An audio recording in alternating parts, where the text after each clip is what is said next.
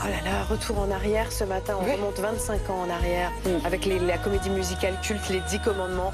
Elle revient pourquoi maintenant d'ailleurs bah Déjà parce que ça fait 25 ans, tu viens de le dire, donc c'est un anniversaire. Et puis il y a quelque chose qui a tout changé. Il y a un événement, c'est la disparition de Daniel Lévy en août dernier. Il avait 60 euh, ans, il est mort prématurément d'un cancer contre lequel il s'est battu.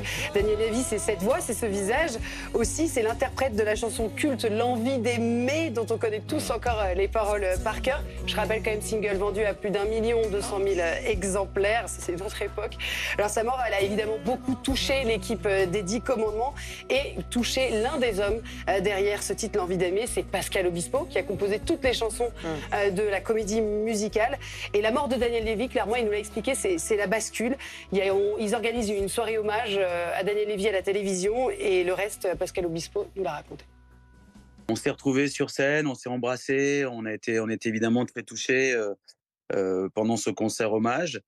Et je crois que c'est à ce moment-là que qu'Albert a, décidé de, recommencer et de, revivre, de revivre l'aventure. Presque une semaine ou deux semaines après, il m'a appelé et il m'a dit euh, Est-ce que tu as envie de, refaire euh, les dix commandements? Bah, Je lui ai dit bah, Évidemment, c'est étrange, évidemment, maintenant que, Daniel est plus là. Mais euh, j'ai dit Banco, allez, on y va.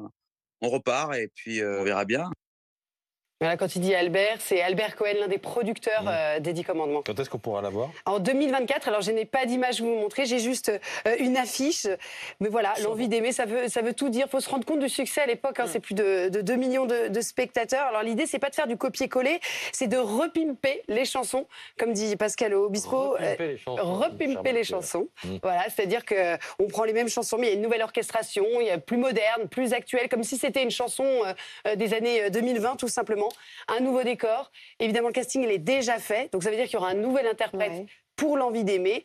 Mais il ne s'agit pas là d'oublier ce que Daniel Lévy a apporté à cette chanson. L'envie d'aimer, c'est ce que nous a expliqué Pascal Obispo. Elle a pris encore une autre dimension euh, avec la disparition de notre frère. Quoi. Il l'a sublimée.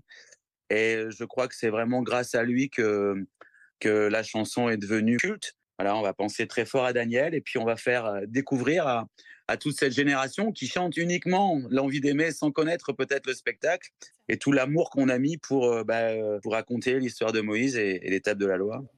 Voilà, le casting, il n'est pas connu. Il dit que le casting est déjà fait, mais on n'en sait pas plus. Je peux vous dire que la billetterie, elle ouvrira en juillet 2023. Et l'idée, c'est de faire voilà, une grande tournée en 2024 qui passera dans toutes les villes de France, Épernay, Caen, Bordeaux, euh, partout. Et ça sera à partir de mars 2024. Qu'est-ce que tu veux dire?